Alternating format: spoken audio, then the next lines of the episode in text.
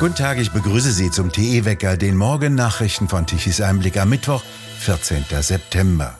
Die CDU lässt ihren Bundesparteitag im kommenden Jahr nach Informationen der Bild-Zeitung ausfallen und hält einen wesentlich kleineren Bundesausschuss ab.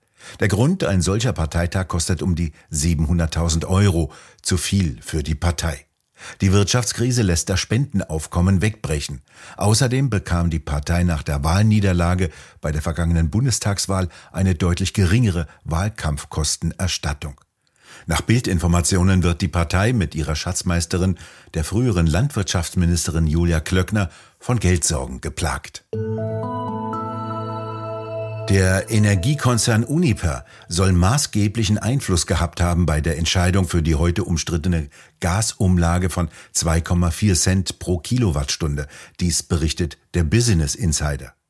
Der Konzern soll demnach selbst die Idee zur Gasumlage eingebracht haben.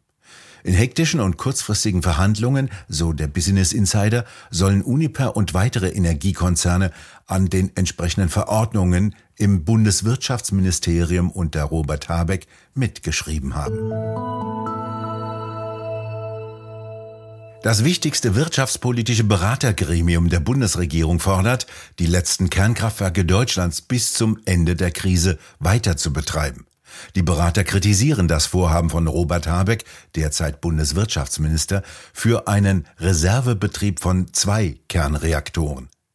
Die verbliebenen Kernkraftwerke sollen zumindest bis zur nachhaltigen Überwindung der Energiekrise weiter betrieben werden. So schrieben die Mitglieder des Sachverständigenrates in einer Begutachtung der gesamtwirtschaftlichen Entwicklung in einem Beitrag für die FAZ. Die hohen Gaspreise sollten an die Endverbraucher weitergereicht werden, so schreiben die wirtschaftspolitischen Berater weiter. Die müssten im Gegenzug jedoch pauschal entlastet werden. Der Sachverständigenrat hatte bereits mehrfach darauf hingewiesen, Energie einzusparen und insbesondere den Gasverbrauch deutlich zu reduzieren. Nichts, sagte er dazu, Auflagen, Umlagen und die horrenden Abgaben auf Öl und Gas drastisch zu streichen.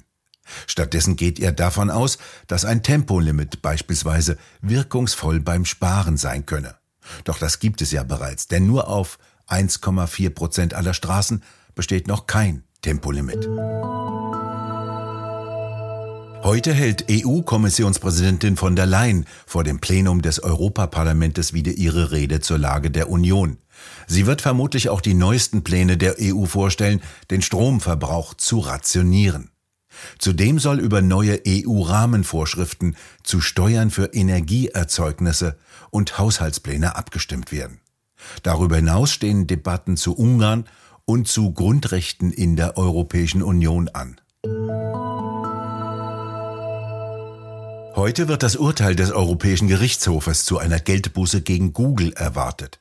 Die Europäische Kommission verhängte im Juli 2018 eine Geldbuße gegen Google in Höhe von 4,34 Milliarden Euro wegen illegaler Praktiken bei Android-Mobilgeräten. Google soll damit die beherrschende Stellung der eigenen Suchmaschine gestärkt haben. Google und der Mutterkonzern Alphabet wollen diesen Beschluss für nichtig erklären lassen. Die Ukraine macht bei ihrem Kampf gegen die russische Invasion offenbar Fortschritte und Geländegewinne. Von über 300 Ortschaften, die befreit sein sollen, ist die Rede. Nach Aussagen von Präsident Zelensky hat die ukrainische Armee seit Anfang September mehr als 6000 Quadratkilometer Land von den russischen Besatzungstruppen zurückerobert. Nach Einschätzung der britischen Geheimdienste sind führende Einheiten der russischen Armee jedoch enorm geschwächt. Betroffen sei auch die erste Gardepanzerarmee, die zu den prestigeträchtigsten Einheiten des russischen Militärs gehört. Teile dieser Einheiten hätten sich vergangene Woche aus der Region von Charkiw zurückgezogen. Der Kommunikationsdirektor des Nationalen Sicherheitsrates der US-Regierung John Kirby sprach am Dienstag in Washington von einer neuen Dynamik im Krieg mit Russland und einer Verschiebung ein Momentum der ukrainischen Streitkräfte, insbesondere im Norden. Anderthalb Stunden hatte Kanzler Scholz gestern mit dem russischen Präsidenten Putin telefoniert. Scholz habe darauf gedrungen, so teilt zumindest sein Regierungssprecher Hebestreit mit, dass es so schnell wie möglich zu einer diplomatischen Lösung des russischen Krieges in der Ukraine komme, die auf einem Waffenstillstand, einem vollständigen Rückzug der russischen Truppen und Achtung der territorialen Integrität und Souveränität der Ukraine basieren. Laut Hebestreit ging es auch um die Lage rund um das Kernkraftwerk Saporischschja. Hier habe Scholz die Notwendigkeit betont, die Sicherheit des Kraftwerkes zu gewährleisten, das zurzeit von russischen Kräften besetzt sei. Scholz hatte zuletzt im Mai mit Putin telefoniert. Chinas Parteichef Xi Jinping kommt heute zum Staatsbesuch nach Kasachstan. Geplant sind laut dem kasachischen Außenministerium Gespräche mit Kasachstans Präsident Tokayev und die Unterzeichnung einer Reihe von bilateralen Abkommen. Kasachstans Annäherungskurs mit China dient nach Auffassung von Beobachtern auch dazu, die einseitige Abhängigkeit des Landes von Russland zu verringern. Es war eigentlich nur ein erstes Gruppenspiel in der Champions League mit gleich drei Bundesligamannschaften. Doch es wurde ein sehenswerter Fußballabend. Der FC Bayern gewann vor 75.000 Zuschauern in München 2 zu 0 gegen Barcelona. Zentrale Figur der nach Barcelona gewechselte ehemalige Bayernstar Robert Lewandowski. Ihm gelang in seinem alten Stadion nichts. Vielleicht waren doch noch zu viele Gefühle im Spiel. Mit viel Glück gerieten die Bayern in der ersten Halbzeit nicht in den Rückstand. Nur vier Minuten reichten ihnen dann zu Beginn der zweiten Halbzeit, die segensreiche Wirkung des ersten Tores zu erleben und dann das Spiel entscheiden zu können. Hernandez und Sané schossen für die Bayern die Tore. Bayer Leverkusen gewann mit 2 zu 0 gegen Madrid und die Eintracht Frankfurt holte nach einem starken Spiel ihren ersten Champions League Sieg und drei Punkte in Marseille. Offen ist noch, welche Folgen der Auftritt der Frankfurter Fans haben wird, die sich mit Fans von Marseille mit Pyrotechnik beschossen. Das Rückspiel droht zu einem Geisterspiel zu werden. Das Zitat des Tages. Die Bundesbürger erleben zurzeit, wie die unteren Kabinen des Staatsschiffs schon unter Wasser stehen, während vom staatlichen Sonnendeck Waschlappenpredigten gehalten werden und ganz diskret ploppt im Hintergrund ein Champagnerkorken. Im Unterschied zu den Reichen, auf die grüne Politiker jetzt die Wut lenken wollen, lebt die Moraloberklasse indes nicht von unternehmerischem Geschick und einem Quäntchen Glück. Sie produziert nichts, sie meldet keine Patente an, ihr fällt auch sonst wenig ein, was das Land attraktiver machen würde.